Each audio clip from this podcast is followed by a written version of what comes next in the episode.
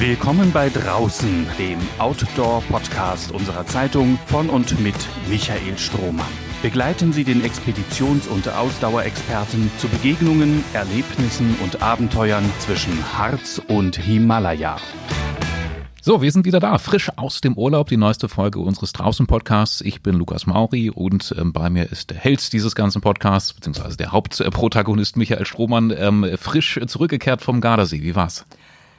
Ja, am Gardasee war es sehr, sehr schön. Das Thema Wasserknappheit äh, hatte uns da noch nicht erreicht. Also ich bin jetzt äh, eine gute Woche zurück. Und äh, wir hören ja nur die Nachrichten, ne, dass mhm. äh, bedingt durch die Trockenheit dort unten äh, Wasser knapp wird, auch rationiert wird. Also dem sind wir, wenn man so will, zuvorgekommen. Wir haben dann noch eine relativ unbeschwerte Zeit erlebt und haben die verbracht mit Klettern, Laufen, auch mal ganz kurz am Wasser gewesen. All das kann man schön. ja da unten sehr schön machen. Ja, herrlich.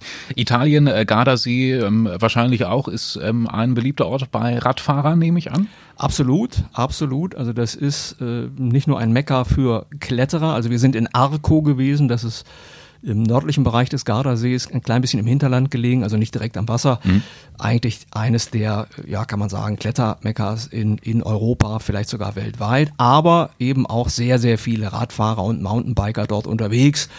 Äh, es gibt ja Strecken unterschiedlicher äh, Schwierigkeitsgrade dort. Man kann in die Berge, da kann man richtig bergauf sich äh, fit machen, ja, äh, in Strecken unterschiedlicher Steilheitsgrade. Man kann im Flachen aber auch einfach rollen und Kilometer machen. Mhm. Also das ist wunderbar. Ja, ich muss äh, wieder zu meiner Stande gestehen, dass ich bisher in Italien immer nur an diesen Radfahrern, die sich den Berg hinaufgequält haben und gestrampelt haben wie verrückt im Auto, sanft vorbeigerauscht bin. Aber genau, Radfahren ist ähm, ja auch das Thema für diese Folge. Ähm, wir sprechen ja generell immer gerne darüber, was die Menschen nach draußen treibt und insbesondere das Rennradfahren ist äh, eine große Leidenschaft einiger Menschen und auch die des heutigen Gastes. Mit wem sprichst du heute? Äh, heute spreche ich mit Jan Luca Künzberg. Das ist ein Kollege von uns beiden, mhm. Redakteur beim Harzkurier. Und Jan Luca hat jetzt vor knapp zwei Wochen teilgenommen an einem populären Radrennen in Norwegen. Äh, Styrkepröven, zu Deutsch die Stärkeprüfung. Sehr schön ausgesprochen und es klingt, man versteht es ja fast, ne? Styrkeprüfen. Naja, ich hoffe, ich habe es richtig ausgesprochen. Mein Norwegisch ist eher rudimentär. Sehr schön. Okay, und äh, ja, was, was denkst du, ist da so die Faszination an diesem Thema und was, was ähm, hat dich im Gespräch äh, besonders interessiert? Also zum einen hatte ich mal wieder Lust, das Thema Radfahren einfach im Draußen-Podcast auch aufzugreifen. Also uns geht's ja immer darum, du hast es gerade gesagt, die unterschiedlichen Variationen, was Menschen so alles draußen erleben, veranstalten, tun. Und zuletzt hatten wir ja mal Kanu, jetzt eben mal wieder Fahrrad, Radfahren und ja schon die Frage, was natürlich Menschen reizt an solchen langen Events. Das sind 560 Kilometer, die da geradelt werden müssen von Trondheim nach Oslo. Also das ist kein Zuckerschlecken, zumal wenn das Wetter dann nicht so richtig mitspielt, was auch in diesem Jahr der Fall war. Und zu hinterfragen, diese Motivation. Mhm. Was genau, was reizt einen eigentlich daran? Mhm, mh. Also, unser Kollege vom Harzkurier, Jan-Luca Künzberg, ähm, gleich zu Gast bei Michael Strohmann und ähm, vielleicht noch an dieser Stelle eine ganz wichtige Info oder eher auch eine Bitte an euch und Sie, liebe Zuhörerinnen und Zuh Zuhörer. Wenn euch dieser Podcast gefällt, lasst ein Abo da, teilt ihn, folgt ihm. Sternebewertungen sind ja auch möglich, könnt auch gerne ein ausführliches Kommentar da lassen. Das würde uns alles sehr erfreuen. Wir freuen uns von euch zu hören.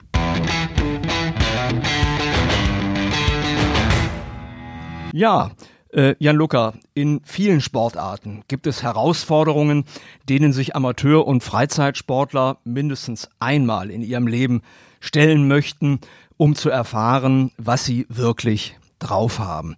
Du als Radsportler hast kürzlich an einem Ereignis in Norwegen teilgenommen, das diese Ambition schon im Titel zum Ausdruck bringt. Es geht um Styrkepröven, zu Deutsch die Stärkeprüfung. Hast du sie bestanden? Ähm, hallo Michael, ja, ich habe sie, ich habe sie bestanden. Mit einem ähm, Team, mehrköpfigen Team, ähm, sind wir diese Kraftprobe, Stärkeprüfung gefahren und ähm, haben sie bestanden. Und was hat dich zur Teilnahme bewogen? Äh, das, das ist natürlich äh, vielschichtig. Die äh, banalste Antwort vielleicht zum Anfang ist äh, ganz einfach, dass Günther Oswald, ein Thüringer äh, Unternehmer, erfolgreicher Thüringer Unternehmer, hat ähm, sehr lange und nach wie vor den Sport in seinem Bundesland, in seiner Heimat gefördert. Unter anderem auch das U23 Radsportteam Thüringer Energie, das es bis vor wenige Jahre gegeben hat. Und ähm, ist selbst auch, ähm, ich glaube, ich trete ihm nicht zu nahe, wenn ich sage, ein Ausdauersportverrückter, ähm, sowohl auf Skiern, auf dem Fahrrad, äh, genau, in, im Gelände und auf der Straße. Und der hat da auch schon zweimal teilgenommen, hatte aber irgendwie noch dieses Ziel im Hinterkopf, einmal seine Altersklasse gewinnen zu wollen. Der gute Mann ist jetzt 71 ähm, eigentlich sollte das zum 70. Geburtstag passieren. Wir alle wissen, die Pandemie, die hat da ein Schnippchen geschlagen. Insofern dann jetzt mit 71. Und äh, ich glaube, ich nehme auch nicht zu viel der Dramaturgie, wenn ich sage, er hat das geschafft und seine Altersklasse gewonnen und hat sich genau, um auf die Frage zurückzukommen, ähm, zu diesem Zweck ein Team früherer Weggefährten äh, sozusagen zusammengestellt, die ihn dann auch durch dieses Rennen begleitet haben, Windschatten gegeben haben, bei der Verpflegung geholfen haben und so weiter. Ähm, genau, und da gehörte ich mit dazu, unter anderem äh, nebst äh, zum Beispiel, das könnte ein Name sein, der manch Hörer, manche Hörerin kennt, Toni Martin, achtfacher Zeitfahrweltmeister, allein und in der Mannschaft im Radsport, der eben früher in diesem Nachwuchsteam gefahren ist und sich jetzt sozusagen für die Frühförderung revanchieren konnte. Ja, das ist natürlich eine tolle Geschichte. Das heißt, ihr seid also in der Gruppe die komplette Strecke gefahren und habt äh, dadurch aber eben auch Unterstützung geleistet, äh, also euch auch gegenseitig ein bisschen dann unterstützt und vielleicht auch gepusht und motiviert. Äh, das sicherlich, äh, ich würde sagen, nach den 560 äh, Kilometern, die es waren, ich habe auf jeden Fall etwas mehr gegeben als genommen in dieser Hinsicht, aber das war ähm, so geplant und ähm, hat gut funktioniert, genau. Man ähm, pusht sich da auf jeden Fall gegenseitig, denn das ist, äh, so viel kann ich auch jetzt schon verraten, eine emotionale Achterbahnfahrt, ähm, bei der das auf jeden Fall nötig ist. Also ohne, ohne Zwischenmenschliches ähm, wird das vielleicht nochmal viel schwieriger. Naja, wegen dieser Achterbahnfahrt, dieser emotionalen, äh, macht man ja solche Sachen. Ne? Genau so darum geht's ja letztendlich etwas zu durchleben, auch vielleicht zu durchleiden das ist ne, sicherlich einer der Punkte, die solche Geschichten reizvoll machen. Bevor wir jetzt zu deinen Erfahrungen im Speziellen kommen, beschreib doch mal unserem Publikum den Ablauf der Veranstaltung, vielleicht auch die Atmosphäre. Ja, sehr gerne. Ähm, also zuerst muss man vielleicht sagen, weil das, glaube ich, ganz wesentlich äh, dazugehört, um den Charakter zu fassen von dieser Veranstaltung.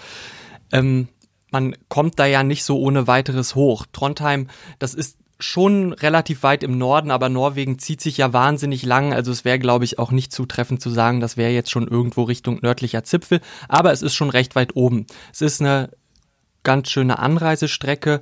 Wir sind in diesem Fall, ich denke, die meisten, die ähm, nicht direkt von vor Ort kommen, machen das ganz ähnlich äh, mit der Fähre von Kiel nach Oslo übergesetzt und dann von da mit dem Auto gehen Norden.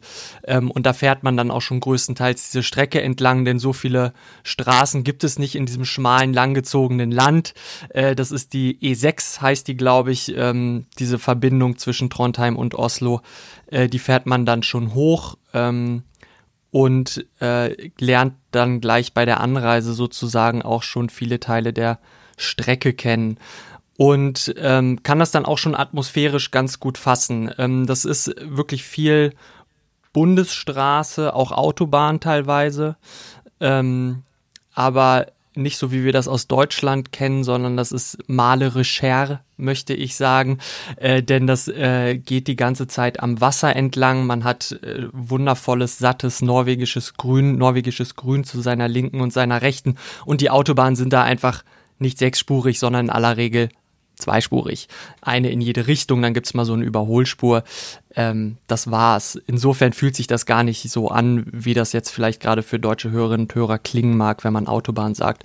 Genau, dann fährt man da so hoch über ein Gebirge, das ist dann auch äh, sozusagen rückwärts beziehungsweise im Rennen selbst dann zu überqueren gilt. Das ist, ähm, glaube ich, ein, ein Hochmoor. Also das hat auch eine ganz interessante äh, Flora, Fauna und ähm, wirkt schon auch majestätisch, ohne dass das jetzt so wie die Alpen aussähe.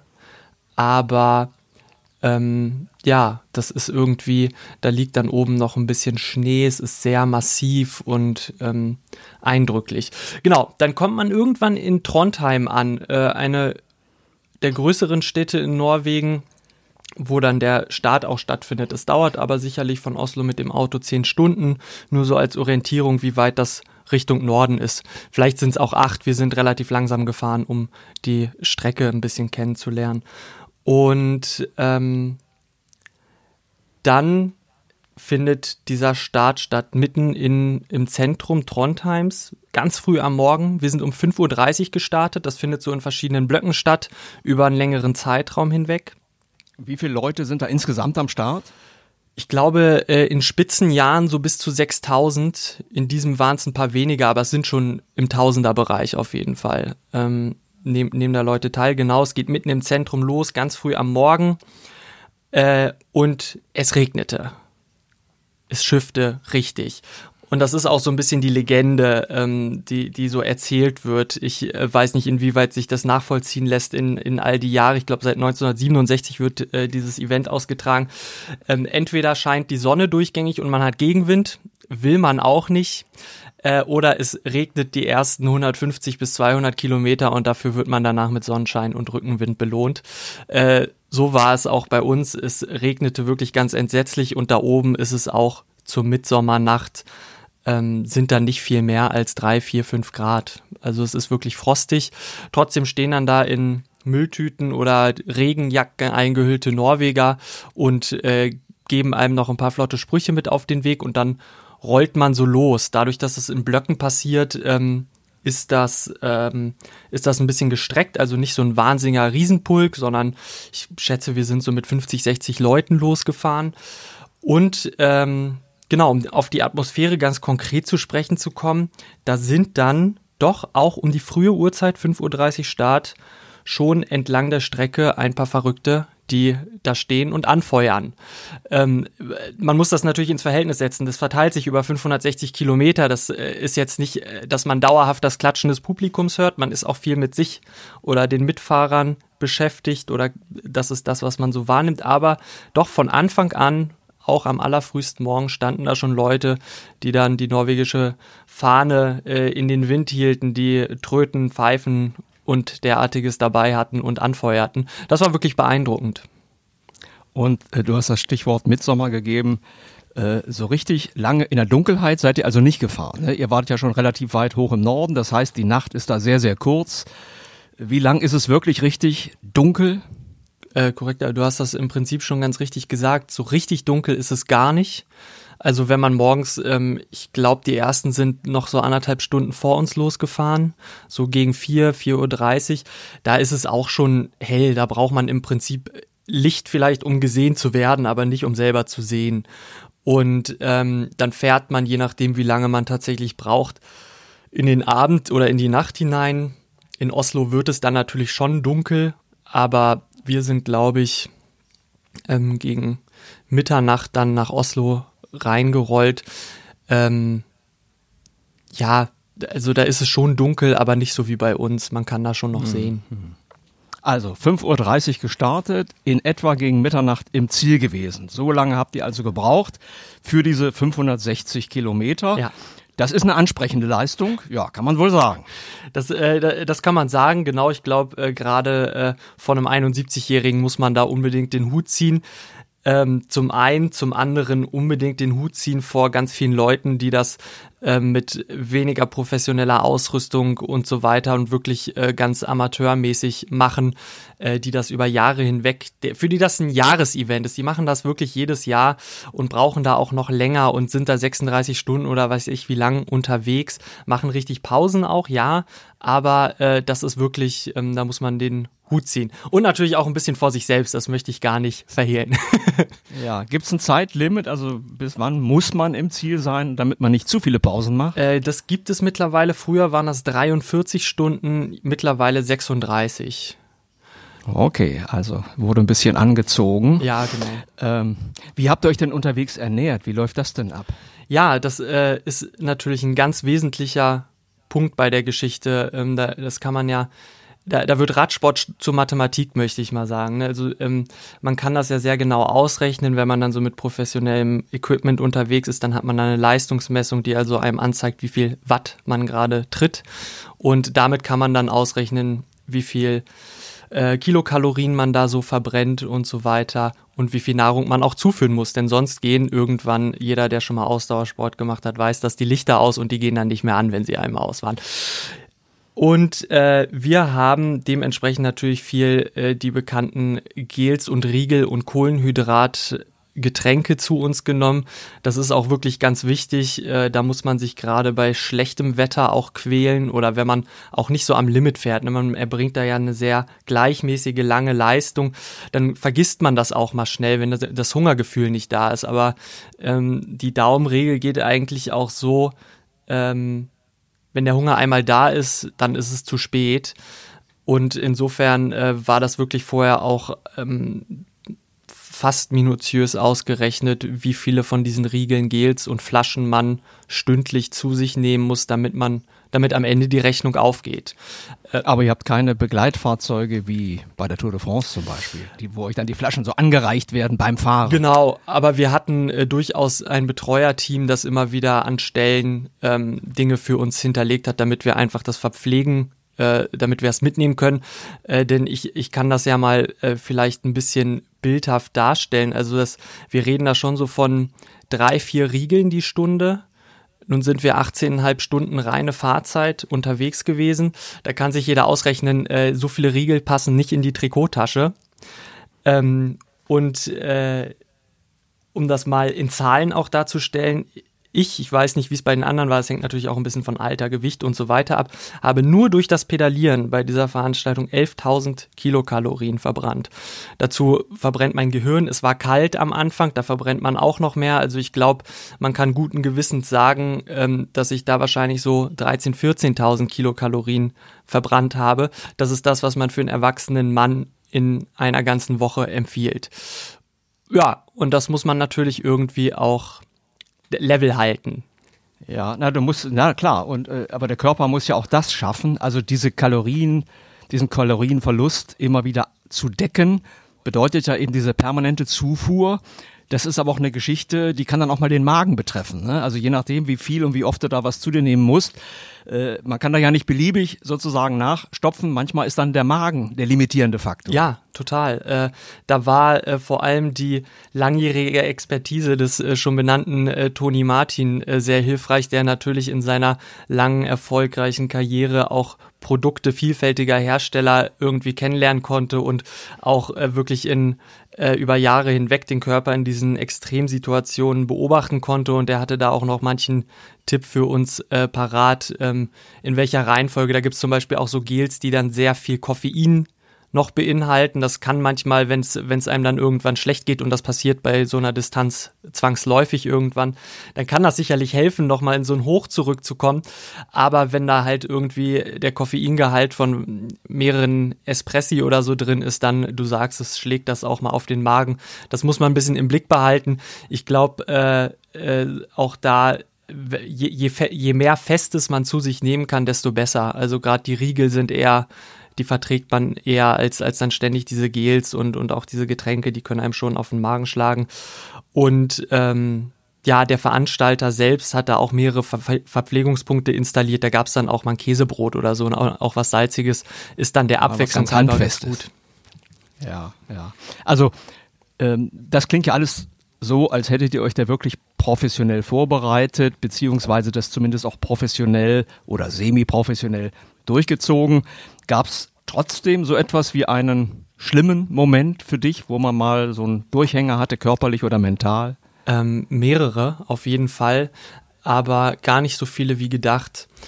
Ich habe es eingangs beschrieben, es, wir sind im Regen gestartet. Wir hatten wirklich ähm, auch ganz tolle äh, Hightech-Radbekleidung gegen den Regen, aber es, ab einem bestimmten Zeitpunkt hilft das halt nichts mehr. Ne? Dann ist das alles nass, es ist windig, es sind fünf Grad auf dem Thermometer, gefühlt eher zwei oder drei. Ähm, dann werden die Hände auch schon mal so kalt. Also ich, ähm, bin kein Mediziner, aber da fängt das dann schon so mit leichten Erfrierungen an. Man kann die Trinkflasche nicht mehr greifen, man kann einen Riegel nicht mehr öffnen, weil die Finger sich nicht mehr bewegen. Und ähm, wenn das dann die ersten vier, fünf, sechs Stunden so geht, äh, da zweifelt man natürlich früh und da hat man noch den allergrößten Teil der Strecke vor sich und das kann natürlich schon wahnsinnig entmutigen. Also ähm, das sind ja Momente, da ist man dann wirklich sehr auf sich selbst fokussiert und überlegt, wie, wie soll das besser werden? Man kann es sich nämlich dann gar nicht vorstellen, dass es besser werden kann. Umso erstaunlicher Gibt's, ist dann, äh, ja. Dann zieht man sich trockene Klamotten an, kommt in die Sonne, hat ein bisschen Bergab und Rückenwind und das ist mit einem Fingerschnips vergessen und dann ist das Radfahren auf einmal wieder das Schönste auf der Welt. Die Hände wärmen sich auf, das Gefühl kehrt zurück und dann kann man das tatsächlich vergessen, obwohl man zuvor vier, fünf Stunden lang Leid gefühlt hat, dass man nicht glauben mochte, das weiter durchziehen zu können. Also das war mhm. sicherlich der Knackpunkt ähm, und danach gab es immer mal wieder so kleine, kleine Hochs und, und Tiefs, aber das war sicherlich die schlimmste Prüfung dabei. Okay, war das denn für dich bisher so das härteste Radevent, an dem du teilgenommen hast? Ähm, das ist eine sehr gute Frage. Ich habe da äh, auch schon viel drüber nachgedacht und bin noch nicht zu einem richtig schlüssigen Ergebnis gekommen. Äh, denn ach, ich weiß gar nicht mehr, welchem berühmten früheren Radsportler dieses Zitat zugeordnet wird, aber das geht ungefähr so, ähm, es wird nie leichter, man wird nur schneller. Ähm, und äh, das, das ist sicherlich eine Weisheit dabei. Und zum anderen ist die Wahrheit, ähm, ich, also ich fahre natürlich sehr viel, sehr viel Rad, ich bin wirklich äh, fit und in Form. Zum Beispiel einfach so für mich selbst 200 Kilometer zu fahren kann bedeutend leichter sein, als wenn ich fünf Kilometer Anschlag fahre. Ne? Das muss man, muss man immer wieder auch ins Verhältnis setzen. Natürlich ist das von der Distanz auf jeden Fall wahnsinnig brutal gewesen. Ein, äh, ein eine Sache, die, die dann niemals wieder besser wird. Also das Mentale, das wird im, kann immer wieder auch nach oben gehen bei so einer Distanz. Aber der Hintern, ne, der wird nicht besser. Wenn der einmal anfängt weh zu tun, dann geht es dann nur bergab. Und das war in der Hinsicht sicherlich das Schlimmste, was ich je gemacht habe. Ich bin aber auch mal ein Everesting gefahren heißt äh, an einem beliebigen Hügel, dieser war in Berlin, also nicht besonders hoch, so oft hoch und runter zu fahren, bis man die Höhenmeter des Mount Everest erreicht. Das hat wirklich auch wahnsinnig wehgetan und, und äh, mentale Kraft gekostet. Ja, es ist immer schwer. Noch, wie lange du da äh, unterwegs warst, bis du dann die, den Mount Everest-Gipfel erreicht hattest? Elfeinhalb Stunden ungefähr. Also es ist kürzer, klar, aber auch eine ganz andere Last. Also ähm, da hat man zwar immer wieder die Pausen, wenn man bergab rollt, andererseits muss man da die Konzentration auch wahnsinnig hochhalten, wenn man dann bergauf immer auch wirklich eine bestimmte Geschwindigkeit hält. Also rein von der ähm, der physischen Anforderung war das sicherlich schwerer, aber klar, 18,5 Stunden, ne, dann irgendwann wird man müde, das ist schon, ist schon eine Hausnummer. Also tendenziell bin ich geneigt zu sagen, das war wahrscheinlich das Härteste. Okay, also äh, den Mount Everest erklommen, also zumindest in Höhenmetern, in Höhenmetern, mit dem Fahrrad. Trondheim Oslo geschafft in 18,5 Stunden bei Kälte und Regen, zumindest teilweise Kälte und Regen. Äh, was wäre jetzt die nächste Prüfung, die dich reizen könnte? Ja, das ist eine sehr gute Frage. Also äh, zum einen gibt es tatsächlich eine Journalistenweltmeisterschaft für Radfahrer das ist wesentlich kürzer. Äh, das ist ein klassisches Straßenrennen. Da reden wir so von 75 Kilometern. Das ist natürlich kürzer, aber wird entsprechend auch schneller gefahren. Äh, das ist so das eine. Aber ähm, genau, ich fahre nicht mehr so viel solcher Rennen, sondern suche mir eher solche Herausforderungen, wie wir beide sie hier gerade besprechen.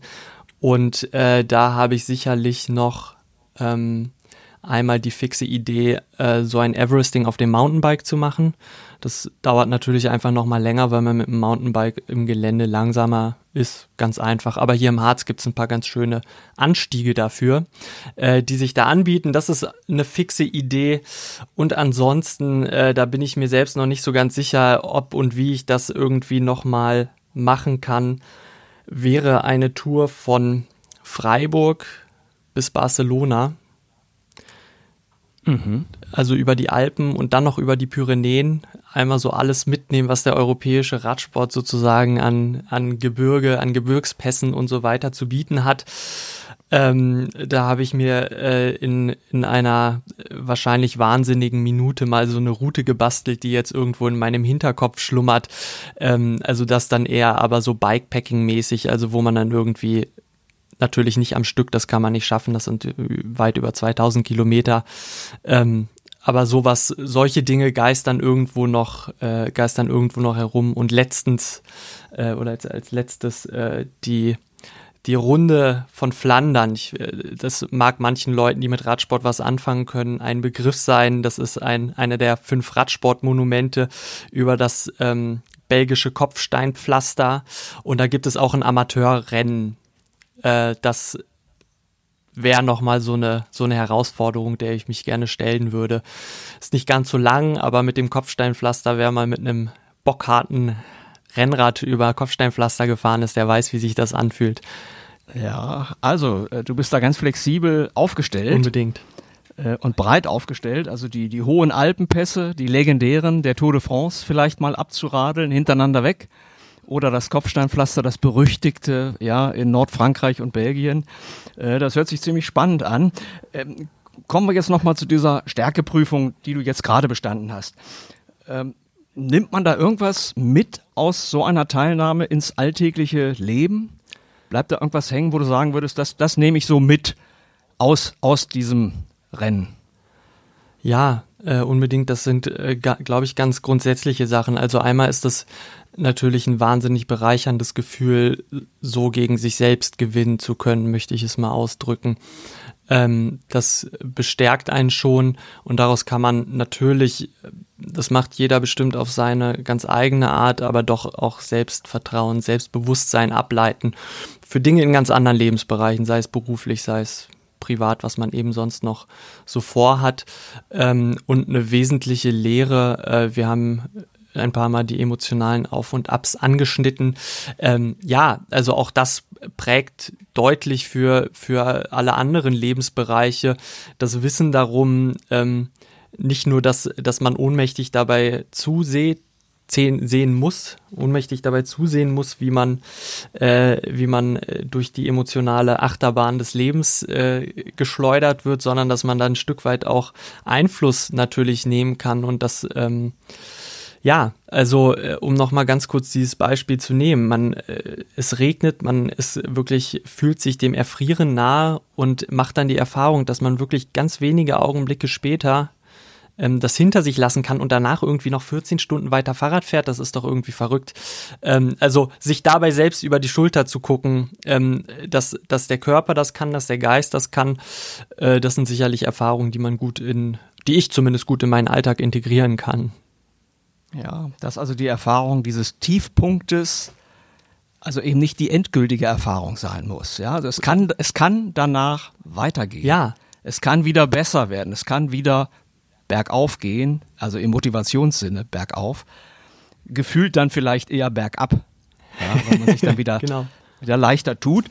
Ähm, solche groß, nennen wir sie ruhig mal Großveranstaltungen, wie jetzt diese äh, Stärkeprüfung in Norwegen, äh, solche, solche Sachen werden ja für Freizeitsportler immer beliebter. Ne? Also in, in diversen Sportarten wachsen die Teilnehmerzahlen. Was glaubst du, sind die Ursachen? Warum lockt das immer mehr Menschen an, es genau eben so zu machen? Du hast ja gesagt, ne, ich kann auch alleine mit dem Fahrrad von Freiburg nach Barcelona, du hättest auch alleine mit dem Fahrrad von Trondheim nach Oslo fahren können wäre die gleiche Strecke gewesen, aber es eben mit Hunderten oder gar Tausenden zusammen zu machen, äh, was ist da der Unterschied? Oh, das ist, äh, ist eine ganz, ganz spannende Frage, ähm, die, glaube ich, ähm, da, da kann man auch wirklich jetzt nochmal gerade im Kontext der Pandemie sicherlich ganz spannende äh, Sozialdiagnosen drüber treffen, äh, weil du beschreibst, dass äh, ja gerade wirklich ein wahnsinniger Trend ist. Ne? Also da gibt's ja noch, noch viel verrücktere Sachen. Leute, die irgendwie quasi am Stück das ganze Land Österreich äh, umrunden oder Race Across America, wo die wirklich über diesen riesigen Kontinent fahren äh, mit dem Rad äh, und genauso beim Laufen.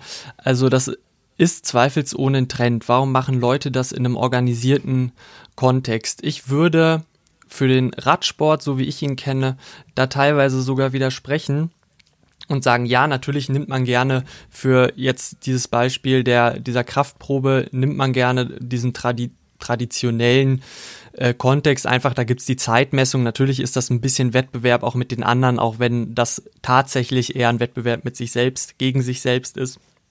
Aber ich habe das Everesten äh, geschildert, dieses Mount Everest Höhenmeter sammeln. Das passiert eher unorganisiert. Ne? Also das macht man für sich selbst. Da nehmen dann Freunde und Familie vielleicht teil und, und äh, feuern ein bisschen an.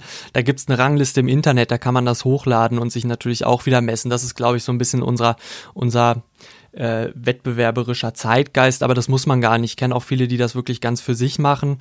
Also eher wirklich die Suche nach dem Wettbewerb mit sich gegen sich selbst ähm, wäre das, was ich da rauslese. Und ich ähm, sagte deshalb auch, dass ich das gerade vor dem Hintergrund der Coronavirus-Pandemie interessant finde, weil ich mir vorstellen kann, dass sich das dadurch wieder ein bisschen auch verändert. In welche Richtung äh, vermag ich gar nicht zu sagen. Aber vorher war nämlich mein Eindruck, dass die Leute, ähm, dass wir eine sehr gerade hier in Deutschland oder in Mitteleuropa krisenarme Zeit hatten und Leute dann ähm, aber auch wieder anfangen wollen, sozusagen sich, äh, sich auf so eine Art zu spüren. Also es ist natürlich auch ein Wohlstandsphänomen. Das muss man, glaube ich, ganz klar so benennen. Ähm, das macht man nicht, wenn man sowieso jeden Tag 50 Kilometer barfuß zur Schule laufen muss, um mal so ein drastisches Beispiel zu wählen.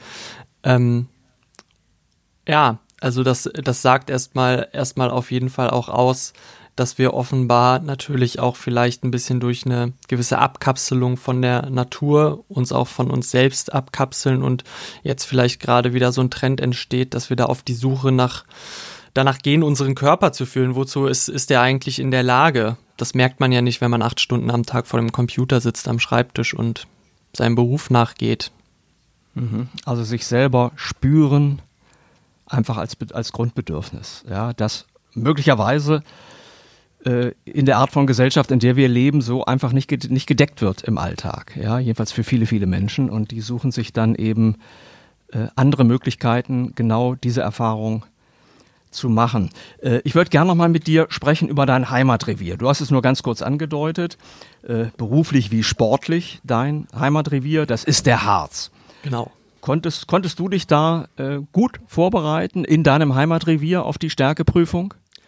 Ja, auf jeden Fall. Also was man äh, unbedingt dabei sagen sollte, also der Harz ist natürlich toll äh, zum Mountainbike fahren, zum Rennradfahren.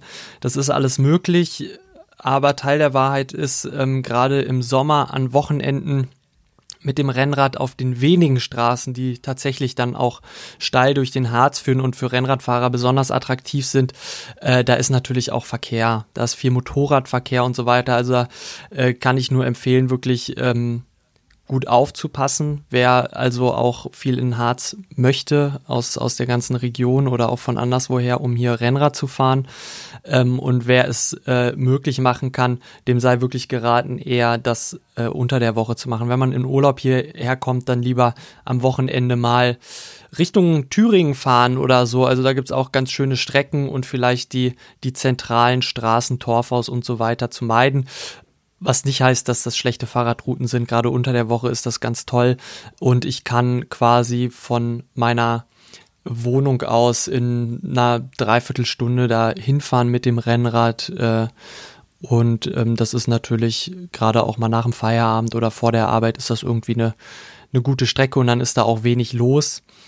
Und für Mountainbiker ist das natürlich auch ein Paradies hier. Es gibt jetzt gerade den neuen Devils Trail, der hier ähm, ins Leben gerufen wurde. Den bin ich. Über den du ja auch berichtet hast. Genau. In der Zeitung bei uns, ja. In zwei Teilen hast du das ausführlich beschrieben, deine Erlebnisse. So ist es, äh, genau. Das sind äh, 180 Kilometer, 184 Kilometer äh, quasi durch, durch äh, oder über alle wesentlichen Gipfel im Harz.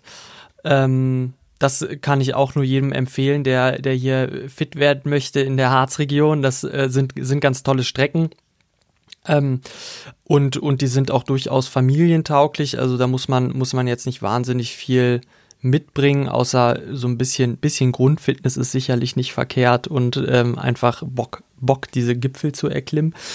Ähm, ja, und sonst ähm, bin ich aber auch gespannt, wie sich das hier weiterentwickelt. Ähm, es war ja gerade auch erst Thema, ähm, ich glaube, du hast mit Friedhard Knolle darüber gesprochen, wie hier auch äh, Freizeitsport und Naturschutz natürlich irgendwie zusammengedacht werden müssen.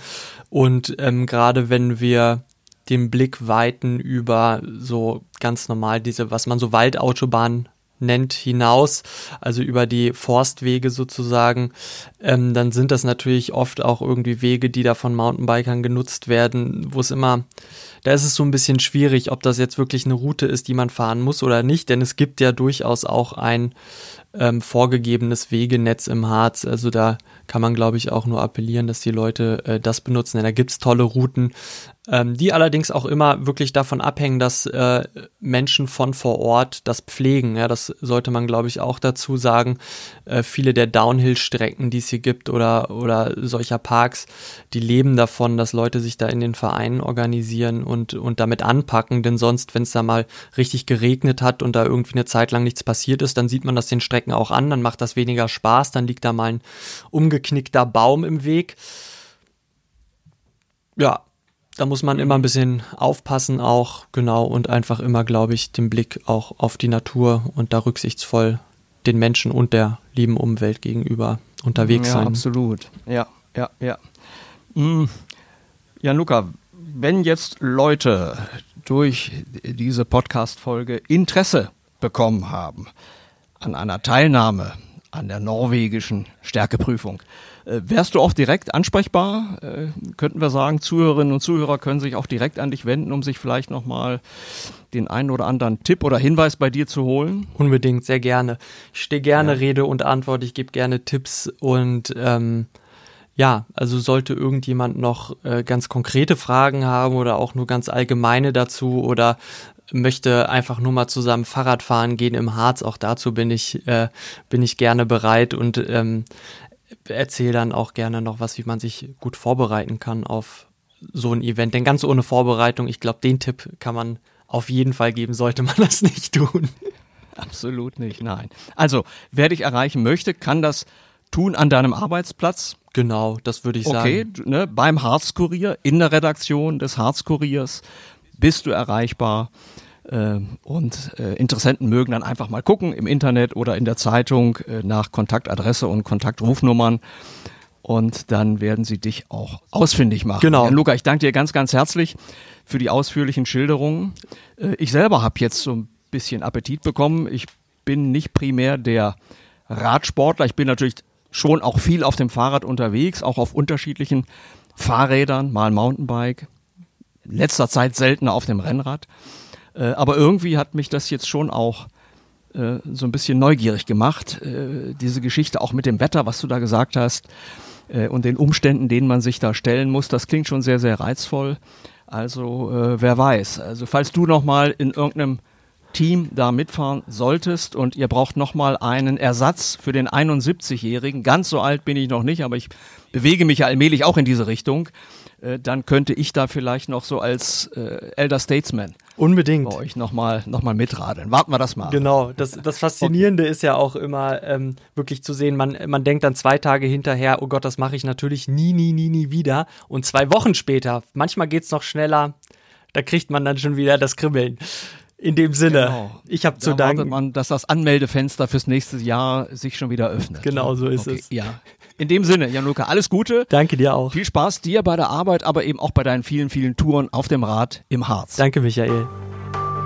Mehr Podcasts unserer Redaktion finden Sie unter braunschweiger-zeitung.de slash podcast.